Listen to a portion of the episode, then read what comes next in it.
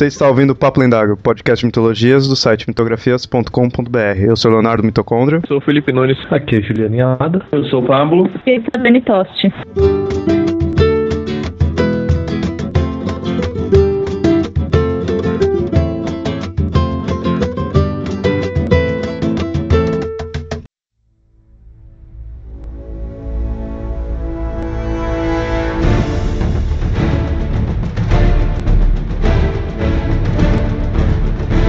Personagem com características semi-lendárias. A lenda do Rei Arthur é algo tão famoso no mundo todo a ponto de ter inúmeras variações e adaptações, muitas das quais batem de frente em seus estilos e histórias. No episódio de hoje do Papo Lendário, vamos comparar duas famosas trilogias desse personagem.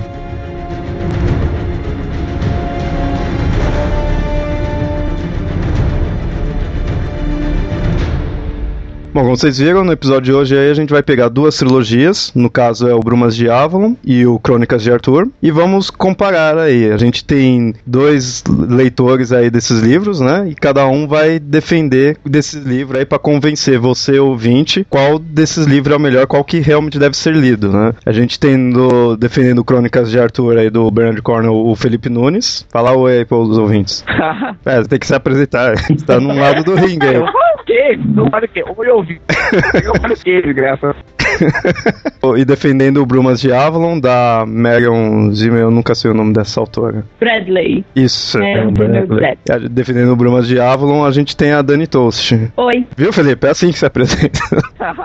Bom, em primeiro lugar, a gente tem que apresentar as obras, né, e os autores aí, para o ouvinte ter uma noção. O ouvinte que nunca ouviu falar ou conhece só por nome assim, tem uma noção de quais é as obras, do que que se trata, né? Peraí, antes de começar rapidinho, deixa eu só tirar uma dúvida aqui. Você falou de duas trilogias, daí eu fui. É, na verdade, o Brumas são quatro livros. Quatro. Pois é, não é? Sério? É quatro? Ah, então é uma trilogia de quatro livros, simples. A gente conserta assim. Tem trilogia de cinco, né? Tem trilogia de cinco, porque não pode ter trilogia de quatro? Mas olha só, olha só o, o, o legal nisso daí. Se você tem uma trilogia no, no Cornell e o- uma quadrilogia no Avalon, é, a gente tem até a questão simbólica dos números. Né? Do 3, ele é considerado número masculino, o 4 é número feminino. Então não tinha como ser diferente, né? Olha só. Sabia disso. Olha só. Eu tinha esquecido disso. Caraca, então foi tudo planejado. Mas vale ressaltar que, apesar de tudo, o, o Crônicas é uma obra mais extensa, né? Porque o Brumas de Avalon são quatro Ah, é? livros, mas eles são mais fininhos, assim, que O outros Crônica do de Crônicas. só tijolo. É, muitas páginas de chatice, não poucas. Putz, agora vai começar o último aí. Calma, vou primeiro apresentar os livros. Vou primeiro apresentar a obra. Calma, calma. Então, primeiro, por motivos de cavalheirismo, vamos começar com a Dani. A apresenta o Brumas aí. O, conta um pouco, assim, da autora, o que você conhece do livro, né? A, a ideia, assim. Fala o que você conhece, né? Bom, a, a autora, ela, ela começou a escrever, ela escrevia tipo romancezinhos, assim, pra ganhar dinheiro, né? Eu sei que ela começou com uma coisa bem básica. E aí, quando ela já tava mais independente financeiramente, ela resolveu escrever o Brumas. O Brumas é, é uma versão da história de Arthur, mas é mais focado nos personagens femininos. Diferente da maioria das histórias, que fala muito do Arthur, dos companheiros do Arthur, a, o Brumas vai ressaltar o papel das mulheres que estavam por trás das guerras que aconteceram entre os britânicos e os saxões. É isso, basicamente. Algo da autora, ela tem outros livros, ela tem outras coisas assim, pra destacar? Ela tem um monte de outros livros, viu? Eu nem conheço a boa parte. Eu sei que ela tem é, uma outra série famosa, que é o Dark Hole. A série do Brumas, apesar de ser uma série, ela tem outros livros relacionados à história, aos personagens. Então, desde é, da história, por exemplo, A Senhora de Avalon, que conta a história da Viviane antes, e da Senhora de Avalon antes da Viviane. Ela tem um outro livro que fala da encarnação passada da Igraine, e várias coisas assim relacionadas com os personagens. Mas, pra falar a verdade, os que eu li dela foram só os de Brumas mesmo. Então são outros, assim, que estaria no mesmo universo, né? Em teoria, assim, ainda tá ligado, É, né? Com... tem vários. Mas então por que que esse do Brumas forma essa quadrilogia, assim, do Brumas? O que que é que acompanha todos, assim, pra ser uma coisa, uma sequência? Já que ela também tem outros livros no universo, a história em Então, si. a, a série acompanha o Arthur. As outras histórias contam histórias dos outros personagens, mas antes do Arthur, ou antes até, em outras encarnações. Ela tem uma que fala sobre Atlântida, é, a Senhora de Avalon, que eu sei que é exatamente anterior ao Brumas, mas aí, até aí o Arthur não existia. O primeiro livro é, do Brumas, ele vai começar com a trama que vai envolver a chegada do Arthur, da concepção do Arthur e a chegada dele ao trono. Para situar os ouvintes aí, qual que é os títulos do, da, da quadrilogia? É a Senhora da Magia, a Grande Rainha, o Gamo Rei e o Prisioneiro da Árvore. E o que, que cada um fala, mais ou menos? É, é meio complexo, porque assim, é, embora a gente possa dizer que a, a, protagonista é a Morgana, o livro vai acompanhar vários personagens. Então, por exemplo, o primeiro, ele vai falar da chegada do Arthur até o trono. O segundo, ele vai montar um pouco a ascensão do Arthur até a formação do, do triângulo amoroso entre o Arthur, a Guinevere, o Lancelot e também como o Arthur traiu o Avalon. Depois você vai ter meio que o clímax no Gamo Rei, que é a parte que vai falar meio da maturação dos personagens e como eles começam a, a lidar com as consequências que eles sofreram das escolhas deles e da sucessão de Avalon e coisas do tipo. E aí o, o, último vai falar do fechamento, né? Como que aconteceu lá é, a batalha do Mordred com Arthur e o fechamento das histórias de cada um dos personagens. Então agora é sua vez, Felipe. Então, eu imagino que a maioria dos ouvintes já deve conhecer o Bernardo Corno, que escreve os romances históricos, como por exemplo as 20 mil aventuras de Sharp, que eu nunca tenho coragem de ler, porque são muitos livros. Tem também a Busca do Graal, que se passa na Guerra dos 100 Anos. E tem as Crônicas Saxônicas, que eu tô lendo atualmente, que eu tô achando até melhor do que as Crônicas de Arthur, é a série mais famosa do Bernardo Corno, que fala do Arthur em primeira pessoa, mas não da visão do Arthur. Fala da visão de um dos soldados dele, que é o Defel, que começa com o Defel velho, como sendo monge é, de um reino, de um dos últimos da, da Britânia que não foi invadido e conquistado pelas facções ainda. Então o livro passa todo em primeira pessoa, mas em a de flashbacks dele, enquanto ele escreve um livro para a senhora dele, sobre a história de Arthur. Então o livro começa com o Defel em Aban, ainda pequeno, aí depois começa um soldado, e visão do Arthur do livro começa com uma visão mais distante. E depois, conforme o livro avançando, você começa a, ter uma visão mais próxima dele, porque o Defel fica muito amigo do Arthur, mas não necessariamente a história tá sempre onde o Arthur tá. A coisa mais interessante do livro para mim é que ele tenta fazer o ponto de vista de uma maneira que seria possível historicamente falando. Quais são os três livros? O Rei do Inverno, o Inimigo de Deus e o Excalibur. Engraçado, do, fazendo um adendo sobre o livro, ele já começa com o Arthur já adulto, né? É, a primeira aparição do Arthur, ele já tá adulto e. Porque o Arthur ele é o, o filho bastardo do rei. E. Dani, me corrija se eu tô errado. O Brumas de Avalon também começa sem se focar no Arthur, né? É, como ele é uma visão feminina, a gente também nunca vai ter o ponto de vista do Arthur, do Arthur a partir do Arthur. A gente sempre vai ter o Arthur a partir da Morgana, a partir da Igraine, a partir da Guinevere, a partir das personagens femininas, porque a narrativa está sempre acompanhando alguma mulher, nunca os homens. Os homens aparecem sim, mas a partir da perspectiva de alguma mulher. Pode-se dizer que as duas obras são focadas mais no, na borda da história do Rei Arthur, ao invés dele em si. Tanto é, acho que sim. Bruma de Avon. É só para informar os ouvintes, o Crônicas de Arthur é focado em primeira pessoa, que é o Derfel né? Ele vai contando ali da visão dele. Do Brumas de Avalon, a visão é de vários, assim, ou é terceira pessoa? Qual que é a visão que tem? Então, uma boa parte do tempo é terceira pessoa, mas existem momentos em que aparece a Morgana falando na primeira pessoa. Então ele mostra, de repente, um, uma série de eventos e tal, aí ele entra numa pausa e começa, ah, a Morgana fala. E aí a Morgana relata um pouco como se ela mais velha estivesse relembrando aquele, aqueles acontecimentos e o que é o ponto ponto de vista dela daquele momento. Uma última coisa que, enquanto ela comentou que o Bruno Avalon, a visão é das mulheres, tem muito questão do jogo político e tudo mais, o Crônica de Arthur é bem é coisa masculina, o soldado, então tem muita cena de batalha, parede de escudo, que é uma coisa que eu gostei muito, que eu acho que a Dani enjoou um pouquinho no último Isso. livro. É que é é que é sempre a mesma cena de batalha, é, sabe? Você é a parede de escudo, é. Que é mijo, é o cheiro de mijo, sangue, sangue suor e bosta. E você gostou disso, Felipe? Tem uma coisa interessante de diferença entre os livros é que, é, e eu acho que todas as histórias de Arthur sempre tem isso, a relação de parentesco ou entre os personagens é sempre diferente. Então você vê que nem o Felipe falou que no Crônicas o Arthur é o filho bastardo do Uther. No Brumas, o Arthur é o filho por direito do Uther. Então você vai ter várias relações que vão ser diferentes, de parentesco, de amizade, que num livro são de um jeito e no outro são completamente distintas. Tá? Não só a relação de parentesco, como muitos personagens que são totalmente diferentes. Por exemplo, a Guinevere é totalmente diferente nos Com certeza. Uh, outro personagem, no Brumas É. ela é cristã, fervorosa, no, no Crônicas ela é totalmente pagã. E o Lancelot, que é um bundão completo no Crônicas Arthur, ele é, É um verdade. cara mais bundão assim que eu já, que eu já vi. É assim, a minha visão sobre a, a lenda arturiana é aquela visão extremamente clássica. Então, acho que as minhas opiniões também vão ser em cima disso. Eu comecei a ler o Crônicas de Arthur, dei uma pincelada em Brumas de Avalon, então eu,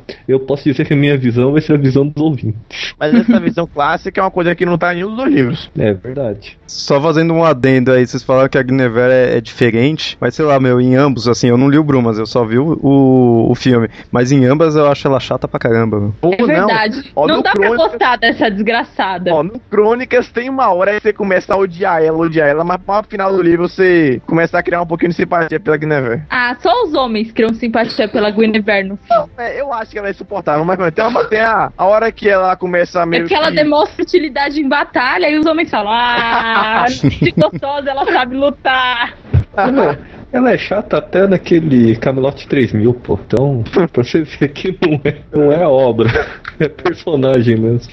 Mas sabe o que eu acho? Eu acho que, eu acho que os autores têm dificuldade de fazer uma personagem vadia simpática. Porque ela tem que ser vadia, certo? Porque ela tem que trair o Arthur. Então não tem jeito. Nenhuma vadia é simpática. Olha, então é um desafio para algum futuro escritor tentar fazer uma versão da, da lenda de Arthur onde a, a, a Guinevere seja uma vadia simpática.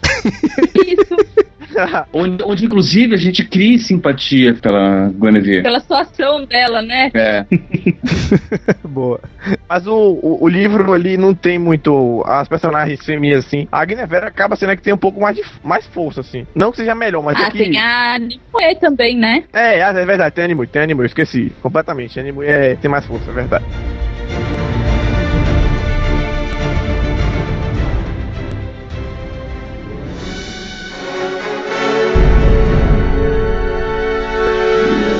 Agora que a gente apresentou já as partes técnicas assim, queria ver assim o que, que chama a atenção de cada um de vocês de cada livro. Dani, o que, que mais chamou a atenção de você de você ler o Brumas? Pra mim é o feminino, né? Eu, eu sou um pouco voltada assim para as coisas feitas por mulheres, feitas pra mulheres, e o Brumas tem muito disso, assim. A- acho que a própria autora tem muito disso, de puxar o lado feminino e não é só apresentar as mulheres, mas o, o jeito de pensar, o jeito de agir, o papel delas, a importância, ou a forma como elas é, sofriam por causa das decisões que elas não podiam tomar, ou por causa das decisões que elas tomavam e que acabavam ferrando tudo. Então, pra mim, essa é a parte mais legal, assim. É você entender que, embora os homens estivessem fazendo um, um grande papel é, naquele momento histórico, as mulheres, embora estivessem em casa, tecendo, fazendo coisas inúteis, entre aspas, elas tinham um papel importante e esse papel, embora não fosse muito visto, ele influenciava muito o resultado das coisas. Então você acha que se fosse escrito por um homem, não, não conseguiria passar essa ideia? Ah, se fosse um homem bem, bem resolvido. é, bem resolvido, né? Ah, então Não beleza.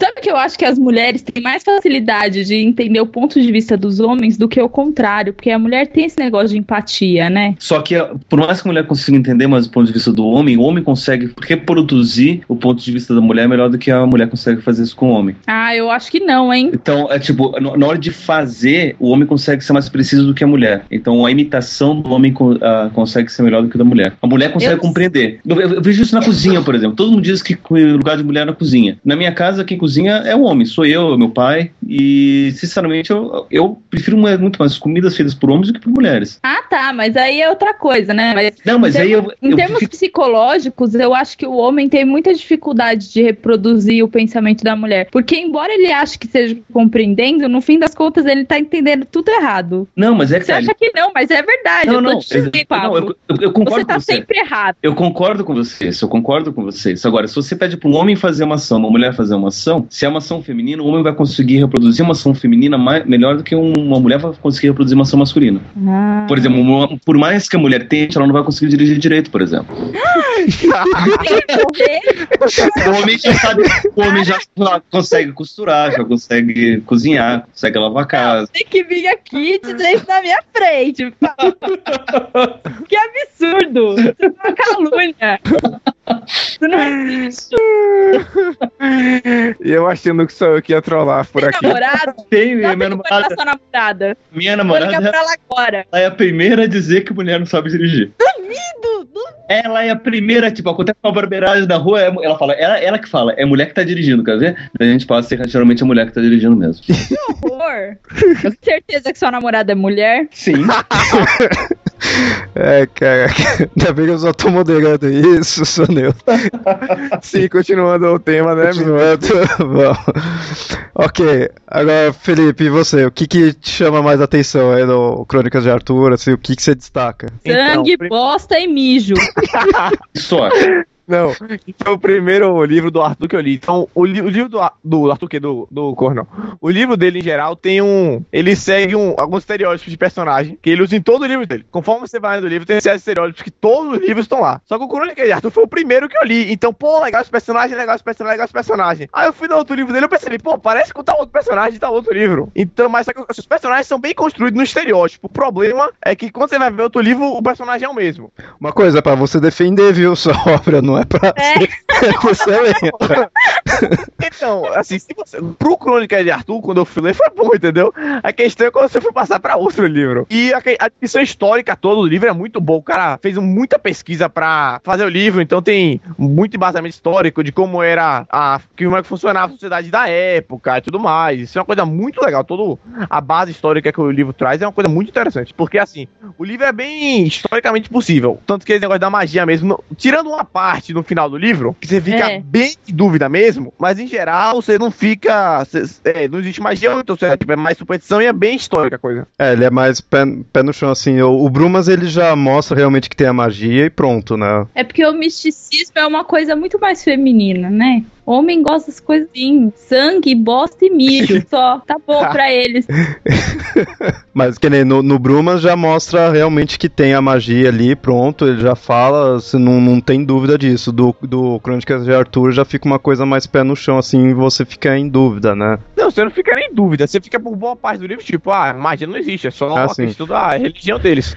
No final do livro, do final do terceiro livro, tem um acontecimento que você fica bem em dúvida, assim, tipo, será que aconteceu? Você fica muito em dúvida. Mas fora isso, a maioria do livro você fica, ah, só a religião, entendeu? É, se- sem spoilers aí, que não pelos ouvintes, mas por mim mesmo, que eu não li. Não, isso é do final do terceiro livro, não tem a menor chance de. Não, o terceiro livro inteiro, né? É, não lembro se é mais final, mas é o terceiro livro isso que acontece. E agora no Brumas de Avalon, o, quem que é a, a protagonista em si? Assim, que, que você falasse assim, um pouco dela, assim, defender a ideia da protagonista no Brumas de Avalon. Então, eu vou dizer que, que é Morgana, mas é mais ou menos assim, porque o livro, como eu tinha dito, ele varia um pouco. Então, por exemplo, a, a metade inteira do primeiro livro, você nem vai ouvir direito falar na Morgana, porque é tudo focado na Igraine. O segundo livro, embora a Morgana apareça bastante, ele é bem mais focado na Guinevere. Mas, apesar disso, como eu disse, as partes que aparecem em primeira pessoa, sempre a partir do ponto de vista da Morgana. Mesmo quando estamos, é, a gente tá vendo outras personagens, elas têm sempre alguma relação com a Morgana e tal. O que eu acho legal da Morgana nesse livro é que, assim, é, a maioria das histórias de Arthur, a Morgana é meio má e distante, fria, sem coração, é uma bruxa do mal. É no Crônica de Arthur mesmo, ela é toda deformada. É, horrível essa visão da Morgana. Tudo bem. no Brumas, a gente conhece, de certa forma, o lado mais humano mesmo da Morgana, o que ela tá passando, o que ela tá sentindo. E é, uma coisa que tem de legal é que, assim, tanto a Morgana, que vai eventualmente ser lá a Senhora de Avalon, quanto a Viviane, que é a Senhora de Avalon, a gente vê que todo, todos os outros personagens têm uma visão delas que é essa mesmo, como se elas fossem distantes e frias e ficassem lá com as bruxarias delas. Mas, na verdade, a gente vê que elas têm muito sentimento, mesmo quando elas são forçadas a ser rígidas e fortes, tal, por dentro, elas não querem é, maltratar as pessoas, elas fazem o que elas acham que é necessário para que aconteça o que precisa acontecer. Então, é, eu acho que é muito legal isso da da protagonista, assim. Então ela seria só incompreendida, assim. É, e, e assim, eu acho que é, é uma visão bem humana dela mesmo. A gente sabe os problemas que ela tem com a família, os momentos que ela tem dificuldade, ou que ela chora, ou que ela quer fugir, ou que por que, que ela tomou uma decisão difícil e tal. E a gente vê que ela não é só Morgana, a bruxa malvada que fica manipulando tudo. Ela é uma mulher que tá naquela situação tentando fazer o melhor possível pra, pra Camelot, pro, pra Bretanha se dá bem, né? Mas que nem e, e chega a mostrar então por que que as pessoas teriam essa visão de bruxa má dela, assim, por causa que para alguém que não conhece a história, que nem eu mesmo, quando eu, eu ainda não li nada, mas eu conheci a história do Brumas e quando eu era pequeno que eu vi essa história eu achava estranho, né? Mostrar a Morgana como, assim, uma heroína, assim, né? Sendo, tipo, a protagonista, assim, tudo, né? Sendo que ela sempre foi vista como a vilã. Mas, então, no livro, chega a explicar o porquê que atualmente a gente teria essa visão dela? Ou só realmente passa a questão, não, ela, na verdade, é boa e o pessoal que não... que mudou, assim? Ou chega a ter um porquê? Eu acho que mostra um pouco, sim. Porque, assim, a grande parte é pelo simples fato dela ter sido criada em Avalon. Tem um grande misticismo misticismo em relação a Avalon, tem um grande misticismo em relação às mulheres de Avalon.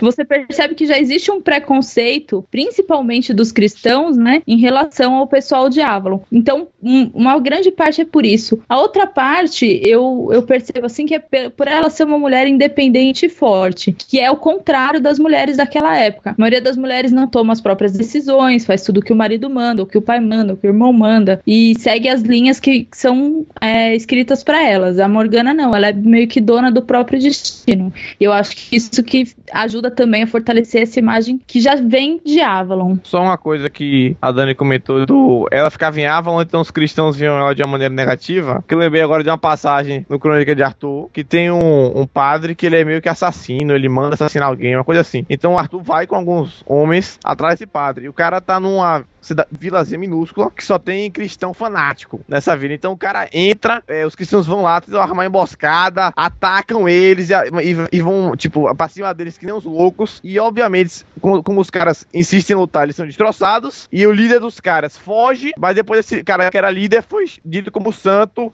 porque ele tava lá quieto, sem fazer nada. O Arthur e matou ele de uma maneira muito maligna no livro. Então tem vários outros casos desse tipo. É, se a gente se lembrar daquele episódio de Feminino Sombrio, a gente vai ver que todo, todo fato, toda mudança do matriarcal para o patriarcal envolve também, principalmente, você demonizar o matriarcal. Então, nada mais natural do que você pegar uma heroína matriarcal e você transformar ela numa bruxa, numa vilã patriarcal. E daí você vai pegar todas, tudo aquilo que era qualidade, então você vai transformar em defeito. É o caminho natural. É culpa dos homens, viu? Uhum. Eu sempre digo isso, as pessoas não acreditam. Ou quem sabe da falta de força das mulheres. Eu falo que o Paulo tá querendo apanhar seriamente. você é de São Paulo? Não, tô aqui em Curitiba. Ah, espertinho. Ele vai na, na Campus Party todo ano. Pode deixar que próximo a Campus Party. É um ônibus de distância de casa, estarei lá. Mas é interessante que essa lenda aí do Arthur, essa época que pegou, mostra bem isso daí, né? Bem essa passagem do pro, do matriarcal pro patriarcal, né? Não, mas tem uma coisa bacana que eu acho assim, tanto no Brumas quanto no Crônicas, você vai acabar ficando com raiva dos cristãos. Não importa é. se você é cristão também, porque os autores pintam os cristãos da pior forma possível. Eles são sempre avarentos, mesquinhos, ignorantes e daí pra frente. É, porque sempre tem assim, tem o personagem do tem um cristão bom, por exemplo, o Galahad, que é um dos, dos principais guerreiros e tudo mais, que era um dos mais honrados e tudo mais, ele é cristão. Então tem um, a figura de um padre que era cristão que era bom, mas ó, em geral os cristãos são meio escrotos. Tem um padre que ele realiza o casamento do Arthur, que eu não vou conseguir lembrar o nome dele agora nem a pau, mas que ele é o, o, o, o, o estereótipo do cristão escroto no livro é esse padre. Cara, mas eu imagino, sem querer ficar falando mal dos cristãos aí tudo, mas eu imagino que se você pegar naquela época, enquanto que ao, a religião nativa daquele local era o, o dos celtas aí tudo, aí veio o cristianismo e tá querendo impor, eu acho natural de que você seja, a não ser que você faça uma história pelo ponto de vista cristão, você vai ser natural que você mostre os cristãos como filho da puta, porque eles estão indo lá dominar. No, no livro tem uma coisa que é interessante, que eles estavam no- perto do ano 500. Então era aquela história, muita gente ficava dizendo que quando chegasse no ano 500 o, o mundo ia acabar, é, você tinha que ser cristão, porque só os cristãos iam conseguir a salvação, e o resto do povo ia arder no inferno. Então o povo na, da, daquela época era extremamente radical, assim. Até um caso, que vou dar um pequeno spoiler, que o símbolo do Lancelot no livro é um peixe, por algum motivo, que eu não vou lembrar qual é. E aí eles começam a adotar o Lancelot como sendo aquele cara que foi enviado pra derrotar os hereges causa do símbolo do peixe que eles associam a Jesus. E Lancelot, que não é bobo nem nada, começa tudo isso a favor dele. É que você pega as. saindo um pouco dessas duas obras, assim, mas você pega as outras obras do Rei Arthur, do qual é mais. assim. defende a parte mais cristã, você já coloca mais o. ele mesmo, o Rei Arthur aceitando o cristianismo, tudo mostra mais daí. Então, se você vai mostrar uma coisa mais real na questão, assim, de como tava na época, do cristianismo dominando, você vai, querendo ou não, acabar mostrando o cristianismo como ruim, porque eles estão ali impondo. Se você talvez pegasse uma outra época ali, um pouco antes, e pegasse na época que os romanos estavam ali dominando, você ia mostrar os romanos como sendo ruins, né? Então eu acho que ali é, é natural que mostre dessa forma, né? Agora, o vez do Felipe aí defender o protagonista. Quem que é o protagonista do Crônicas de Arthur Então, e defenda O ele. protagonista, ele é o Defel. Ele é um personagem que ele cresce em Avalon, que no livro também se chama Ines Widrin. É o sonho dele era ser um, um guerreiro, ele lutar como guerreiro e tudo mais. E aí depois que ele começa a ficar mais velho, ele começa a ter mais chances como, como guerreiro e ter a chance dele na parede de escudo e aí vai crescendo como, como guerreiro, fica, vira amigo do Arthur e depois tem uma mulher e tudo mais. Não é um personagem lá muito profundo, eu sou obrigado a admitir. Mas Pô, o ele é um único personagem que eu gosto nas crônicas. Não, eu não disse que é um personagem ruim, mas não é um personagem lá muito profundo, entendeu? Mas é um personagem que gera uma identificação muito fácil com o leitor. É, talvez não seja mesmo por isso, por não ser muito profundo, ele está ali só como um, um visa para visualizar os acontecimentos, já que é em primeira pessoa, né? Ele Eu participa acho que é de porque ele é meio coisa. que o underdog, assim, sabe? Ele não era nada, tinha nada para, Tinha tudo pra passar pela vida como se ele não fosse ninguém. E ele vira, tipo, um guerreiro muito bom, o amigo do Arthur, casa com uma mina muito bonita. Tipo. É, A- a mina, o, é, esse rapaz- Isso, vários spoilers, né? não, não é um personagem ruim, entendeu? Mas É um personagem que você. É muito fácil. Você começa a, a ler um pouco o livro, você começa, a- você começa a gostar dele, entendeu? Você vê ah, o cara todo apaixonadinho e sem a menor chance, você fica lá torcendo pelo cara e tudo mais. Mas não é um personagem que tem grandes camadas assim. É, até que eu gostava dele, porque por, por isso mesmo, por eles não ser nada, assim. Não que nenhum personagem do Crônicas tenha muitas camadas, né? Vamos combinar que o livro não é sobre personagens profundos. Bills Ah, porque a Guinevere é um personagem muito profundo. Em qual livro? O Brumas é totalmente profundo a Guinevere. Ela pode ser idiota, mas a gente conhece profundamente a idiotice dela. A, a idiotice dela tem camadas. Tem várias camadas. Ah, não, agora sim. Eu acho que. vai- Pode falar de secundário? Agora então já aproveita e defenda os outros personagens do Crônicas de Arthur, já que você falou do. O personagem que é o mais escroto do livro é o Lancelot, que é um bundão. Ele, ele tinha muito dinheiro, então ele ficava pagando os poetas pra ficarem falando bem dele e contando grandes histórias sobre seus grandes feitos militares quando ele nunca lutava. Cara, eu tenho que dizer que essa, apesar de tudo, eu não, eu não devia estar defendendo, mas essa é a melhor sacada, eu acho, desse livro. É, eu acho essa parte muito legal do Lancelot, que ele não lutava, mas ele pagava os bardos pra ficarem contando grandes histórias sobre eles. Não mais ou menos isso que acontece no Harry Potter, lá com aquele professor? Isso, isso. É, é, é que nem o cara, o professor do segundo livro, é o cara que fala demais e não faz porra nenhuma. Mas a grande sacada é que o Cornell escreve isso como, como se fosse possível, que na realidade, tudo que a gente escuta do, do Lancelot poderia fazer sentido, mas ele ser um bundão mesmo assim. Acho que essa é a grande sacada, assim, tipo, poderia ser isso. Você tem certeza que só porque você ouviu boas histórias de um cara, ele era um cara bom mesmo, de repente ele era um bundão. Mas o Lancelot é um personagem que o, o próprio Defel odeia o Lancelot com todas as forças dele. Mas o. Eu acho que é um personagem melhor, assim, do que a Guinevere. Porque a Guinevere, mesmo que você passa passa muito mais tempo vendo a, a Guinevere, o Lancelot você só vê ele pela visão do outro. Mas a Guinevere você fica com ódio daquela mulher. Mas você fica com ódio. Não, a, Mas i- a mulher, isso ela que é mostra que a. Isso, isso Ela, que é, não, não é, escrito. ela não é bem escrita, porque ela fica insuportável. Você não aguenta mais ler Mas qual, peraí, a Guinevere de qual? da Guiné do Brumas. Ela é, você não aguenta mais daquela mulher. Enquanto o Lancelot, você é, mesmo que ele seja um filho da puta, e um preguiçoso, e um aproveitador e tudo mais, você, você meio que acha legal o- a escrotice. Você não acha legal, você acha ele filho da puta, você quer que ele se foda. Mas você acha legal quando você vê as partes dele. A escrotidão dele tem camadas? Não, nada no São Crônicas camadas- tem são camadas. Oficiais. Não, não, só que nem, os, que nem o, o Shrek, né? Que é, que é camadas. Que nem você Ele cebola. pede, faz a gente Não, chorar. o, o, o, Não, o que essa tem muitas camadas. tipo, Tem camadas das as camadas da parede de escudo, tem muitas. É, só. Várias paredes de escudos, iguais, em todas as batalhas, viu? Você lê a Não, primeira, é você igual, pode não é igual, não é igual, não é igual. Tem muitas parecidas, mas não é todos iguais. É tudo Paredes- igual. Paredes de escudos com vários soldados negros. Sol- É. é. soldados cavaleiros negros lá atrás. Não se importam de perder membros. Porque só, no soldado negro tem um só, que é o Sagramon. É, e ele se importa em perder membros? Ele continua lutando mesmo tendo perdido dois braços do Eu acho, eu acho que ele não viu Monty Python, mas tudo bem. Mas quais outros personagens que você defende aí do, do livro? O Arthur, óbvio, porque você vê que, o, que ele é o cara bondoso e tudo mais, só que assim, ele, ele tenta ficar, meio que ficar mediano as confusões todas lá, então você vê que tem muitos atos que ele, por ser um cara bondoso e que quer honrar a promessa que ele fez ao pai dele e tudo mais, ele acaba não fazendo algumas coisas que ele devia ter feito e que se ele pudesse ter, se ele tivesse feito, podia ter evitado que várias pessoas morressem e podia ter evitado várias batalhas. Ele é tipo bonzinho e legal, mas ele é um idiota. É, ele, assim, ele, ele é bonzinho, só que por ser bonzinho ele acaba fazendo um cara de merda. É, nos dois livros é um idiota. Não, ele é mais idiota no Brumas. Ele é mais idiota ainda no Brumas. O cara... Ah, ele é, porque ele escuta a Guinevere, né? Putz, Vai ouvir a mulher acontece nisso, né?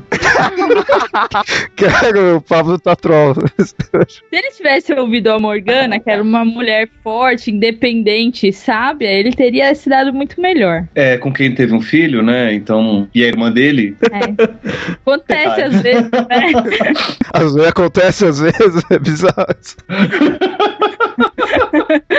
Ah, teve uma coisa que eu, eu esqueci completamente sobre o Defel, que é uma, coisa muito importante. Agora, que eu- só agora que eu fui me lembrar. Que o cara é saxão. Ele não é bri- britânico. Ah, sim, é, e, e- mas situa aí, o que, que tem a ver os saxões aí com. Qual que é a diferença entre os assim, saxões os e os saxão britânicos? né? estão invadindo a Inglaterra, que tá na época que tinha sido dominado pelos romanos. Então os romanos foram embora e ficaram os britânicos lá. Então os saxões eles invadem. Então lá os saxões e, o- e os anglos eles estão invadindo a, a Inglaterra naquela época, que foi uma coisa que realmente aconteceu historicamente falando. Os anglos que os britânicos odiavam os saxões porque estavam querendo invadir a terra que para eles, que pra eles sempre tinha sido deles. E o Defel ele é saxão. Se eu não me engano ele ele era para ele foi ele era para ter sido sacrificado por um Ele foi jogado no poço por um ele foi jogado no poço e sobreviveu. E aí ele, é, como ele não tinha, ele era meio que sozinho, aí a, ele vai parar em Avon justamente por isso. E aí você vê que ele é saxão e tudo mais, e aí, mas ele se sente britânico, ele odeia os saxões, ele quer matar os saxões, quer expulsar os saxões daquele lugar. E tem até um- uma coisa que eu não vou contar, porque é muito spoiler, mas que é muito um, um acontecimento envolvendo ele,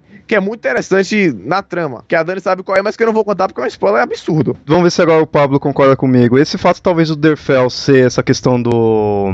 ser saxão, tudo aí, e não. e tá junto com os britânicos, não seria algo que tornaria ele o herói, em questão de ser. tornar ele diferente dos outros, alguma coisa assim. Esse, na verdade, isso você pode considerar como uma das características, né? A questão do mitológicas do, do herói. Tem a questão do É. duplo nascimento, ele, no fato dele ter sido, jogado enquanto saxão num poço e ter saído do poço, que é já uma coisa simbólica, e ter virado britânico nisso, ele já nasceu duas vezes aí. Também tem o outro livro, tem esse negócio do duplo nascimento, que é quando é a primeira vez que ele enfrenta um soldado, que dizem que ele deixou de ser menino e virou um homem, virou um guerreiro. E tem outro fato também do, do- dos arquétipos, é a questão do- de, um, de um pai especial. Eu tô falando até demais, eu tô falando mais do que eu devia. Mas ele tem um pai especial, assim. É Pai verdade. que é o. Tem que é síndrome de. Down ou o quê?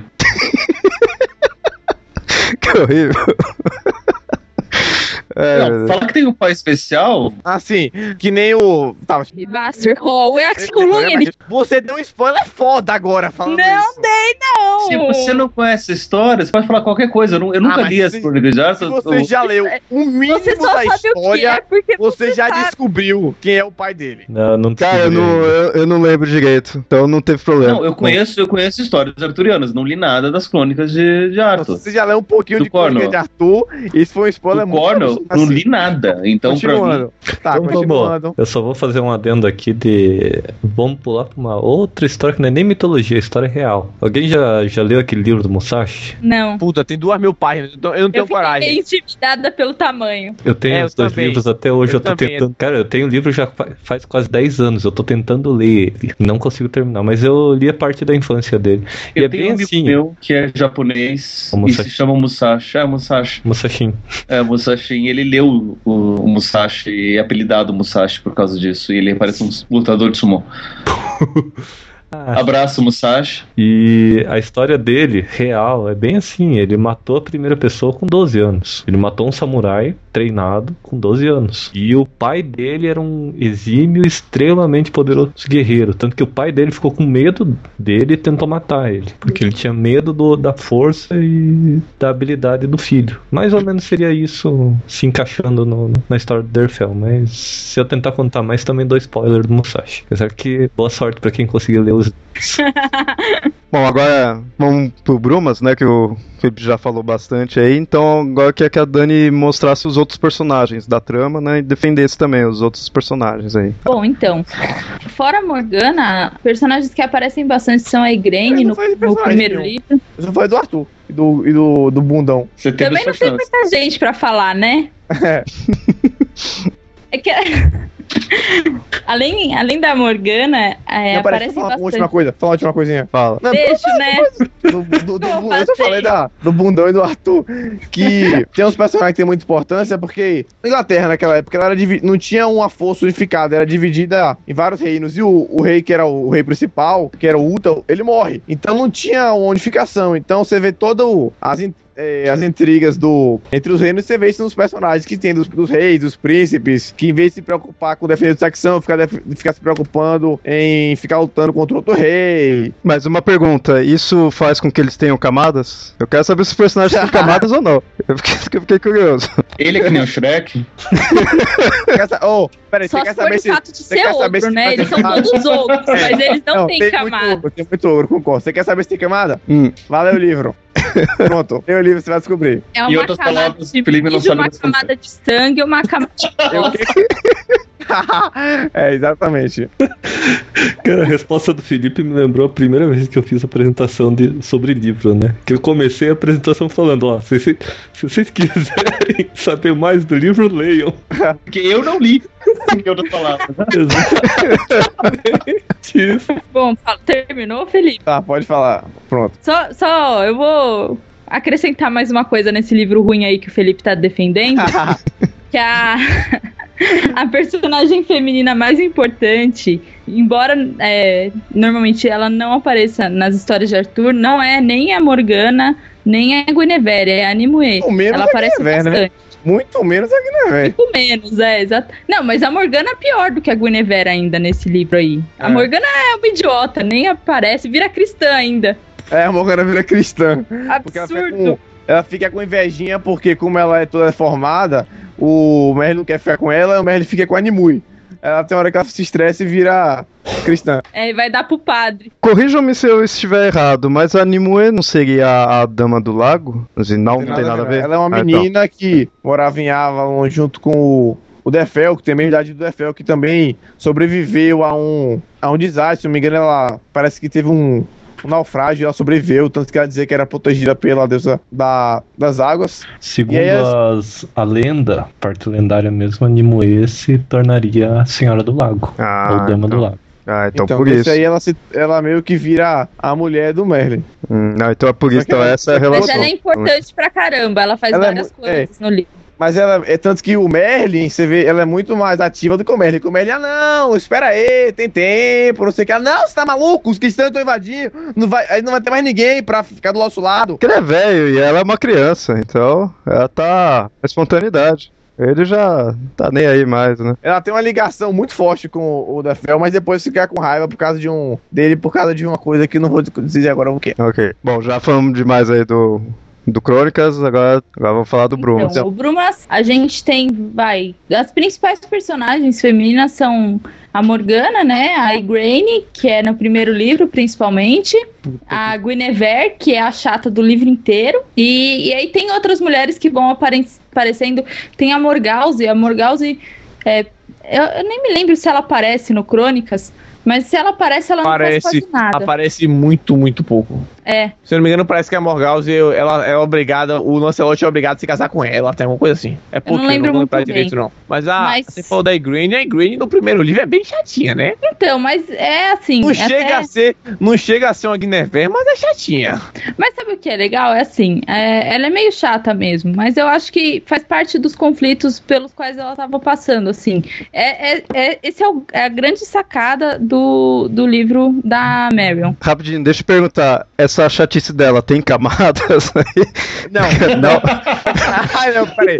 Eu vou dar o braço pra você agora que os personagens. Tem camadas. São muito. As mulheres do Bruma são muito mais profundas do que Ah, os então guerreiros beleza. do Crônica. São, as personagens são bem mais profundas. Então, mas o, o, que, o que ela tenta explorar, assim, são as dúvidas mesmo. Porque a chatice da Igraine, principalmente, é que assim, ela é uma pessoa que fica, ai, mas eu amo Uther, ai, mas eu não sei o quê, ai, mas eu quero fazer isso, ai, mas e se eu fizer aquilo? Ai, por que Deus? E por que a grande Deus? Ela tá sempre em dúvida. Mas isso é uma coisa normal, assim, se você for ver, ela mostra muito a personalidade dela e mostra muito as dificuldades pelas quais ela tá passando.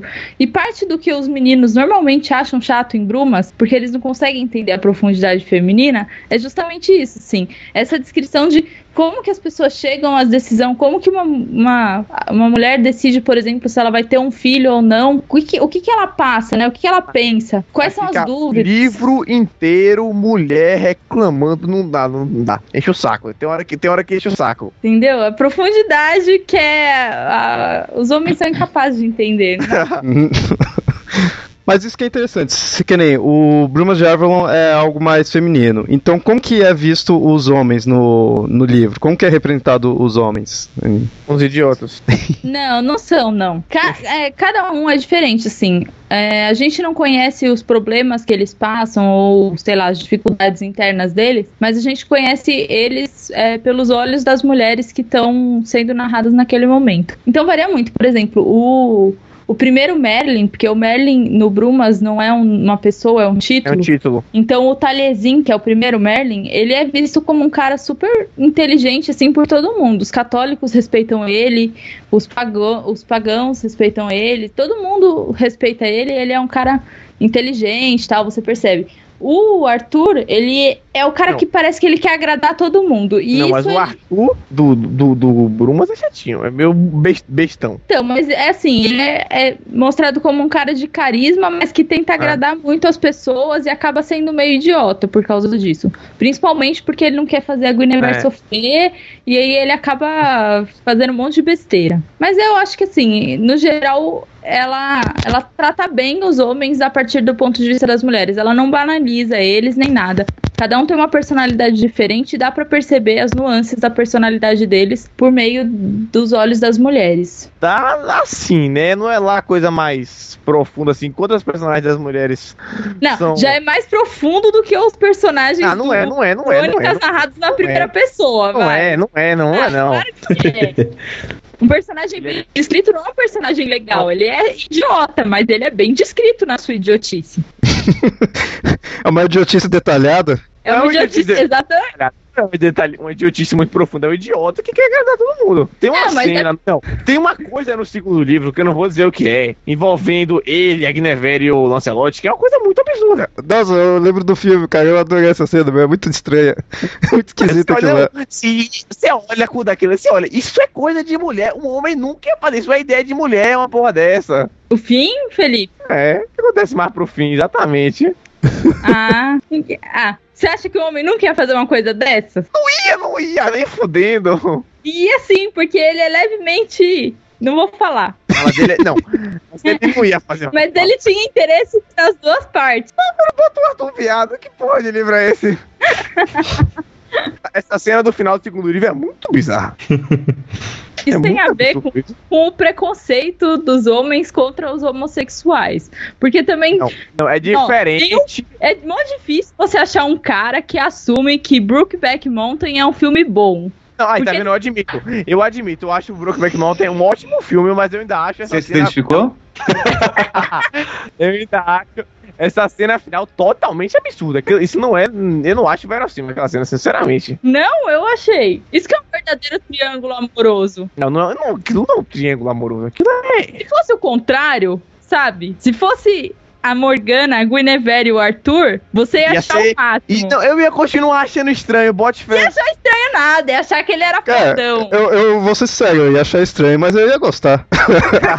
então, Eu não ia achar estranho. é, não, eu poderia até achar bizarro assim, mas eu ia gostar, sabe? Não, não ia falar. Eu ia achar, digamos que inspirador. Então, você acha Mas não é. Você acha que um rei não pode fazer uma coisa dessas? Você acha que um rei já não fez uma coisa dessa?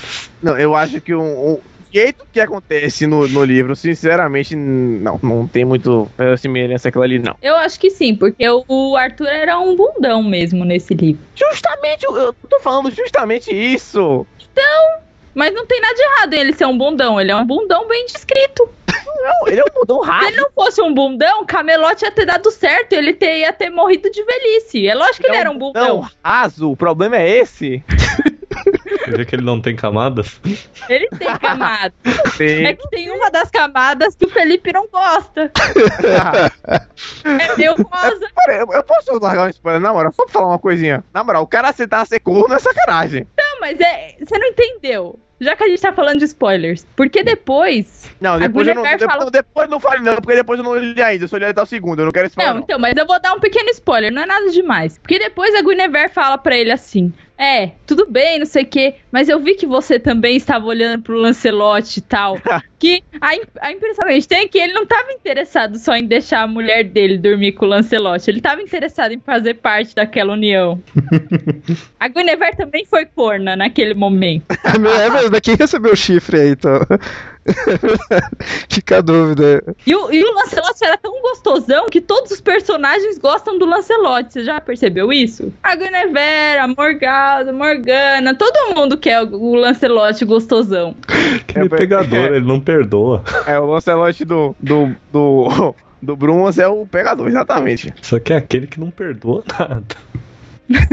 Não, não é, a questão é justamente isso, o cara é o cara que, tipo, todas as mulheres querem, mas o cara também não é tão assim, não. Senti um pouco de inveja aí. A, não, mas é... a é- Marion, a Marion fez parte de algumas grupos, entidades, sei lá o quê, de, em defesa dos direitos homossexuais. Então, é natural, assim, que ela quisesse colocar isso como uma coisa normal das pessoas, sabe? Ó, seria Normal, normal natural. se o livro se passasse na Grécia. Seria, ia estar super normal. O livro se passar na Idade Média, eu não acho tão normal assim, não. É, mas o porém, se você pegar uma- é, a questão de que lá tem cultura Ó, celta. eu tava não olhando aqui na, na biografia dela, a Marion tem um livro que chama I'm a Lesbian, Mas ela é lésbica ou não? 62. Não, ela casou duas vezes e tem alguns filhos. Mas ela escreveu um, um livro que chama I'm a Lesbian. Agora, Felipe, né, como que são as mulheres pelo Crônicas de Arthur? Como que, já que é um Não, pô, filme é sacanagem. mais patriarcal... tirando a Nimue, as personagens são bem fraquinhas as mulheres. Tem a Guinevere, que ela, é, ela quer mandar no, na porra toda e até acaba mandando um pouco porque o Arthur gosta muito dela. Ele é um bundão, Ela é menos budão do que no, do que no Brumas. Muito menos. E, mas ainda assim. e tem, até, tem até uma cena que ela, ela vence uma batalha com os saxões e tudo mais. Tem a, a Seimin, ou sei lá como se pronuncia essa porra, que é a mulher do Defel que não faz muita coisa. É só uma mulher bonita que o Defel é apaixonado e que meio que Mas ela é, É. independente também, hein? Ela, Ela é manda todo independente, mundo se ferrar e vai. Tem hora, é, tem hora que ela, que ela vai casar com ele. Essa, essa parte é uma parte do livro que eu achei bem legal. Que ela vai casar com outro cara, com o Lancelot, é? É com Lancelot. Lancelot. Aí ela foge do, do, do casamento e fica com o Defel, mas ela disse pro Defel que não quer casar com ele. Que ela gosta dele, que ela quer ficar com ele, mas ela não quer ficar presa ao casamento. Ela inventou a mansturbação. É, fica lá, fica lá com, com ele, é, fica até, a- até, ela- até ela morrer no- de, de velha. Ela, ela continua com ele, apaixonada por ele, mas não casa por ele, não quer ficar. Diz que já teve problema com dois quase casamentos, com o Lancelot e com o Arthur. Então você vê que a, não é, as mulheres não são tão submissas assim. E tem a, a outra, tem a Morgana, que é horrível no livro. Uma personagem ruim, que é tudo deformada, fica. Ruim, você diz questão de ser má. Não, de, de, de ser mal, de ser um pouco mal feito, assim. É muito mal feito, vai, porque a, a Morgana é, é uma personagem Morgana, importante. A Morgana, ela não... foi queimada quando era nova, então o Arthur não quis ir lá com ela e foi com a Nimue. É, então, graças não, a isso, o, é, a Merle, Arthur é ótimo. O Merle foi com a Nimue. Então ele, ela não podia ter todo o, todo o conhecimento de, de Avalon, antes ela fica com dor de cotovelo. Por aí da vida por causa disso. Mas tem até uma cena que é, mesmo cristã, é muito importante no, numa cena que acontece no terceiro livro, que eu não vou dizer, mas que ela é muito importante. E a Nimue é a principal. A Nimue, ela vai lá, ela meio que quer mandar no Merlin. E ela manda no Nefel direto. Só pra situar os ouvintes, então. No Brumas, o, a Morgana é a, tipo, a protagonista, sim, é visto como uma heroína, assim, questão de ser boa. Já no Crônicas de Arthur, ela já é mal vista mesmo. Ela já tem um modo de ter uma, uma ideia mais maléfica, assim, mais o clássico do. Ela não é malvada, ela, não é malvada, ela tem dor de cotovelo. É, então, mas é, é algo tipo, ruim, é, é um defeito. É uma pessoa amarga, sabe? Ela é, é tipo exatamente. uma pessoa amarga. Uma pessoa extremamente amarga. Então, mas querendo ou não, ela é mais assim questão voltada para a ideia de ser algo de ter defeito do que o do Brumas de Avon. Do Brumas de Avon, ela já é a mais se for usar um maniqueísmo, sim, é, ela seria mais preto e branca, o do, do Crônicas ela é mais voltado para essa ideia ruim, mais ideia clássica do que o do, do Brumas, né? Mas também assim, ela não tem muito papel na trama, na história do Arthur, assim. Ela tem lá mais papel na história do Derfel do que do Arthur. Ela não influencia muito os acontecimentos que tem, de Ó, Camelot, um, nem nada. É, tanto tem uma coisa que acontece com o Derfel que o fato dele, dele ser um monge com o padre, que é um escroto no livro inteiro e ser submisso ao pai e tudo mais, o fato dele, dele virar monge, ela é fundamental para isso acontecer. É. é. graças a ela que, ele, que o Derfel vira monge. Mas só na vida do Derfel, porque na vida do Arthur é, ela não teve nenhuma não... importante. Que é uma bosta. Vamos convir que a Morgana é uma personagem importante da lenda de Arthur, né? Uhum. Até aí é uma versão diferente da lenda. A Morgana não tem que ser obrigatoriamente uma personagem essencial, Pô, tem... uma versão diferente. É, eu não sei, ó, falando em off, assim, porque eu não li toda a, a trilogia, mas eu vejo como, tipo, a Nimue eles colocaram o papel da Morgana e questão de ser a mulher e voltada mais para a ideia da magia e ter mais ênfase, e o Derfel no, no caso do Arthur, em questão de que ele é o protagonista, assim, já que o Arthur, mesmo no do Brumas também não sendo protagonista, mas o Arthur é o rei Arthur, é o principal da lenda arturiana, né? Então, então eu vejo assim, sabe? O colocou Arthur, nos dois, né? é o principal, ele é o rei, ele não é o rei porque tem o, o, é Mordred, né, o nome do cara? Mordred. Mordred. Mordred. Mordred. Mas que, que tá lá o, o Manco, que tá lá esperando. Ele tá só esperando ele ser maior pra conseguir o, o trono, que até falam que se o se o Arthur fosse. Se falam se o Arthur tivesse, fosse lá e se assumisse como rei, matasse o, o Mordred, é, o, a coisa teria acontecido bem, de uma maneira bem diferente. Isso é um, do, um, do, um um, uma das várias coisas que acontecem no livro que seriam diferentes se o Arthur não fosse tão honrado e tudo mais. Então, não, eu digo assim, dele ser principal na história, assim, né? No, na história, assim, ele é o protagonista do livro. A história é do Defel, segue do Defel, então. Por isso que eu acabo vendo, na minha ignorância, assim, dos, de ambas as trilogias, né, e a quadrilogia, assim, porque eu imagino, assim, a Nimue passando a, a imagem clássica não clássica, que ela não é ruim, mas a imagem da Morgana, que a Morgana iria passar, em questão de ser uma, uma mulher e mexendo com a magia, mexendo com a bruxaria, e o Derfel, por ser o guerreiro protagonista da história, passaria a imagem do Arthur. Eu vejo nesse sentido, assim. Mas então, Leonardo, sabe qual que é a diferença? Assim, é, o Arthur, embora ele não seja protagonista da, do livro, ele é protagonista da história. Exatamente. Ele é importante para a história. Ele é fundamental embora... para todos. Isso. A Morgana, ela não é importante para a história de Camelot. Ela não, ela é importante pro personagem, até do Derfel, mas ela não tem um papel na história do ah, não tem, não de tem. Camelot. Ela não tem papel nenhum. Camelot é assim, né? Ah, ela não faz nada, Morgana. Não, porque meio que não tem Camelot no livro. Que é diferente. Então o Arthur, ele, embora não seja protagonista do livro, ele é o protagonista da história que está sendo contada. Porque o Derfel está contando a história do Arthur.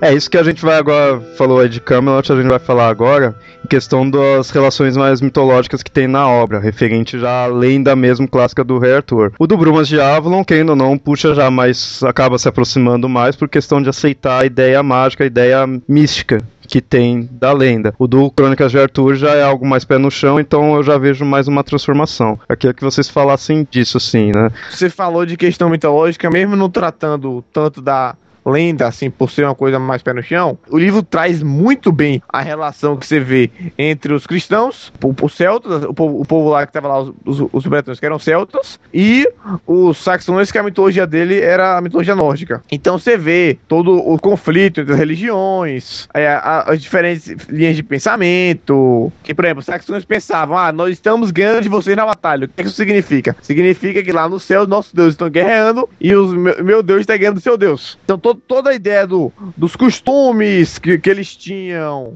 de como eles pensavam a, a religião, da, da, da ideia que existia entre as religiões e tudo mais, isso é uma coisa muito rica no livro, que é muito, muito interessante. Tanto no Crônica de Arthur, como mudando um pouquinho no Crônicas Saxônicas, também traz essa ideia da religião. Agora, a mitologia celta, ela sempre puxou pra essa parte de matriarcal, do feminino como a gente já viu nos episódios anteriores. Mas então como que se, que se mostra essa ideia no livro, já que o livro, ele, o Brumas é bem mais feminino do que o do Crônicas de Arthur. E só que eles tratam do mesmo povoado em questão de ser um povoado feminino, assim, não feminista, mas um povoado com que dava valor ao feminino. Né? Matriarcal, Matriarcal, né? isso. Porque a ideia de do matriarcal já não tá tão forte no livro, porque o, os cristãos estão crescendo muito mas tem uma coisa que a, a, tanto a Animu e principalmente o Merlin, eles falam muito da questão, não do, dos valores do feminino, que até no, episódio sobre feminino foi comentado, que eles viviam, antes dos romanos chegarem, na que eles, no que eles poderiam pensar, como a ideia do, do dos valores femininos. Os caras viviam de uma maneira mais selvagem, meio que no caos, assim, entre aspas. E toda essa ideia de ordem e tudo mais, de lei e tudo mais, isso veio depois dos romanos. Tanto que o Animui e o Merlin, eles falam que é justamente isso que estaria destruindo eles, que eles tinham que voltar aos valores que eles cultuavam antes dos romanos. Os romanos eram bem certos, é, extremamente metódicos, extremamente patriarcais. Então no Crônicas de Arthur já mostra que ele, tá, ele se situa numa época já que o matriarcado já teria bem decaído mesmo, assim, já seria uma coisa para eles mesmos já seria uma coisa do passado em questão de já veio os romanos, já acabou com aquilo, né? Então já, é, já foi por terra, né? Assim, você vê, e, cê, ainda existiam é, no, nas fazendas, mas algumas pessoas que cultuavam a, a religião do Celso, mas tá, a religião tava tornando cada vez menos popular e a, e a ideia do matriarcado, dos valores matriarcais estavam extremamente em decadência. Mas é, outra coisa referente à mitologia que tem no do Crônicas de Arthur é a questão de locais e nomes, assim, que tudo eles transformam de forma real, né? Tudo eles põem Avalon, Camelot, assim, tudo é uma coisa que tá ali fixa mesmo, né? Física, né? Com regiões que existiriam, ele não dá a ideia exata, mas ah, é esse lugar aí, seria mais ou menos onde fica tal coisa. Tem, tem uma hora do, do livro que eles falam das pedras, que seria o, o Stonehenge. Tem até uma hora que eles passam por Londres no, no livro, mas assim, é uma, é uma cidade em decadência, depois que os romanos foram embora. Mas só que todas as, as principais localidades do livro ele, ele tenta botar no, lugar que existe atualmente. Mas pro ouvinte que não conhece muito bem, isso daí até que é uma coisa sim, se for imaginar normal, por causa que na própria mitologia da parte do arturiana, né, da parte do rei Arthur, esses locais são meio que reais, digamos assim. Você encontra certas referências a que nem tem o túmulo do Rei Arthur, né? Assim, onde o Rei Arthur está enterrado, tudo. Então é normal que tenha uma, uma coisa física, né? Então normal do livro ter feito dessa forma. Né? Não é por nada que é semi-lendário, né? É algo com um pezinho na realidade, né? Por outro lado, já o Bruma já é algo que, como já tinha falado várias vezes, ele já puxa para a ideia do misticismo, né? Lá a gente vê a questão das névoas, né? Que, que é realmente mágico, que esconde, né? A, a Avalon, né? Tudo. Inclusive a... a Morgana passa um tempo é, no mundo das fadas, né? É, tem isso aí. Tem a coisa meio. Estranha. E aí você tem certeza que existe o sobrenatural, não, porque no... ela entra no mundo no... das fadas. Ou, ou existe sobrenatural sobrenatural ou ela tava usando drogas muito pesadas. É. Tinha muito cogumelo. É, exatamente, tinha muito cogumelo ali. Aí você vê, por exemplo, tem um. Tem a neva no Crônica de Arthur, mas você pode pensar numa explicação pra isso. Tem as alucinações, que é as visões, mas só que antes das visões eles tomavam aque- os cogum- o negócio com os cogumelos e tudo mais. Mas e já no Brumans, como que é, é representado essa parte da magia no, no livro? Então, tem algumas coisas assim. É, você não vê ele- ninguém soltando bola de fogo nem nada, é uma coisa mais sutil, né? É, mas Não, não- for- É mais mesmo- sutil, mas te- é assim, é, tem, acho que tem dois tipos de magia, assim, tem a questão da visão, né, que é, são as mulheres, principalmente é, as mulheres de Avalon, que têm o dom de ver as coisas, então é uma coisa que acontece para elas, a gente vê do ponto de vista delas e a gente sabe que é místico porque a gente fica conhecendo é, por dentro, né, mas por fora, digamos assim, para as pessoas que estão vendo por fora, é, não dá essa aparência, porque você não sabe, é uma pessoa que de repente lá deu uma viajada, assim, piscou o olho e de repente vem falando as coisas que vão acontecer. E você tem a parte é, dos feitiços, mas a parte dos feitiços, eu, eu acho que é, é um pouco sutil, porque dá uma impressão muito mais de herbalismo, assim, de serem pessoas que conheciam as ervas e sabiam fazer as coisas, do que de ser um, uma magia mesmo, assim. Eu acho que a prova que a gente tem mais forte do negócio da magia é mesmo a visão e a questão do mundo das fadas, assim, pô, quando a Morgana entra no mundo das fadas, é Ah, tipo e a bainha da, da Excalibur, que é que a Morgana faz um ritual lá também, fica um tempão e tal. E, e aí é, Até essa parte que ela falou da Morgana tem aquela ideia que é muito comum que você não pode. Você entra num mundo desse, você não pode comer lá, senão você não vai poder sair. E a Morgana, Isso. muito inteligente, o que ela faz? Come lá. Bom. Deixa eu só trollar um pouquinho aqui rapidinho. Que o Mito falou que de não ter uma Fireball, mas também porque é coisa de mulher, né? Mulher, mulher fica lá, não, não sei o que, que é conversa. Homem que ia chegar, largar a Fireball. Ah, é que assim, a mulher, ela faz um negócio que leva o cara a se matar. O cara que quer saber fazer esse negócio violento, tacar É, fireball então, no outro, explodir tudo. A mulher. É mulher a, cara magia.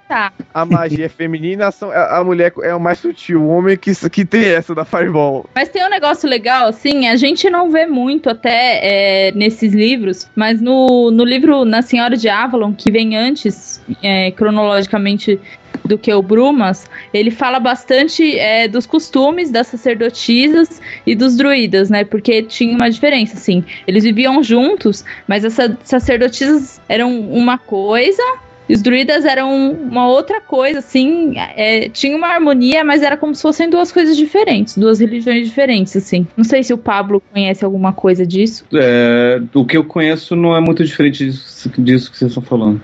Só uma coisa É. que eu queria chamar a atenção, que é o seguinte, quando a gente pensa em, em magia e sobrenatural, geralmente a gente pensa em, em uma magia que cuja fonte é externa, né? Como se fosse tipo magia vindo de um deus ou vindo de imagina uma Fireball. de outro Sim, mas é que tá. Mas, mas é, uma, é uma, uma conjuração que é. Não, não vou dizer que é, que é sobrenatural. Tá, tá, vamos chamar de, de, de sobre, sobrenatural. Só que a magia que eu, que eu percebi na, em Brumas, por mais que tenha mundo das fadas, é uma magia muito mais natural. É como se a natureza fosse em si mágica. Isso, é, tem a ver com isso mesmo. Né? Então, a- o que mostra até um outro elemento do, do matriarcado, né? Que o matriarcado ele é extremamente natural, né? Ele não é tão ele, ele não é espiritual que nem o patriarcado é, sabe? Então, se você vai de olhar do ponto de vista é, patriarcal, a magia ela vai ter que ser espiritual, ela vai ter que vir de outro plano, ela vai ter que ser além da natureza, né? Como a própria visão de espírito que é. Como o, Brumas é matriarcal, a magia ela é natural, é como se a própria natureza fosse em si mágica. É como se o mundo fosse mágico e a gente simplesmente esqueceu de perceber isso, sabe? As fadas Ah. elas não estão no mundo além,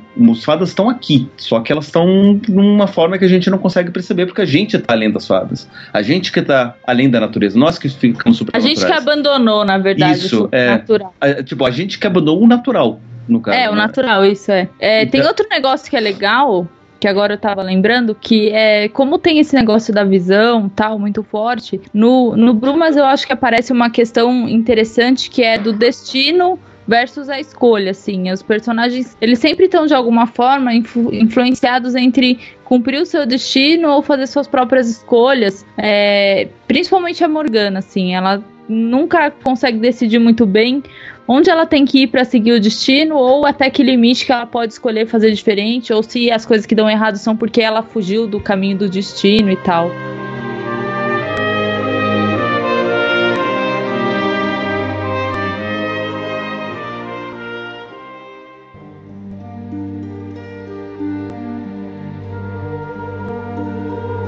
Bom, agora que a gente já mostrou alguns personagens, já puxou pro lado da mitologia, da magia, pra gente comparar os livros, agora como eu falei, são livros, então queria ver o que vocês acham da narrativa. Queria então que a Dani começasse aí para definir a, como que é a narrativa do Brumas, né, e explicasse qual que é o lado bom assim da narrativa dos, dos livros. Chata!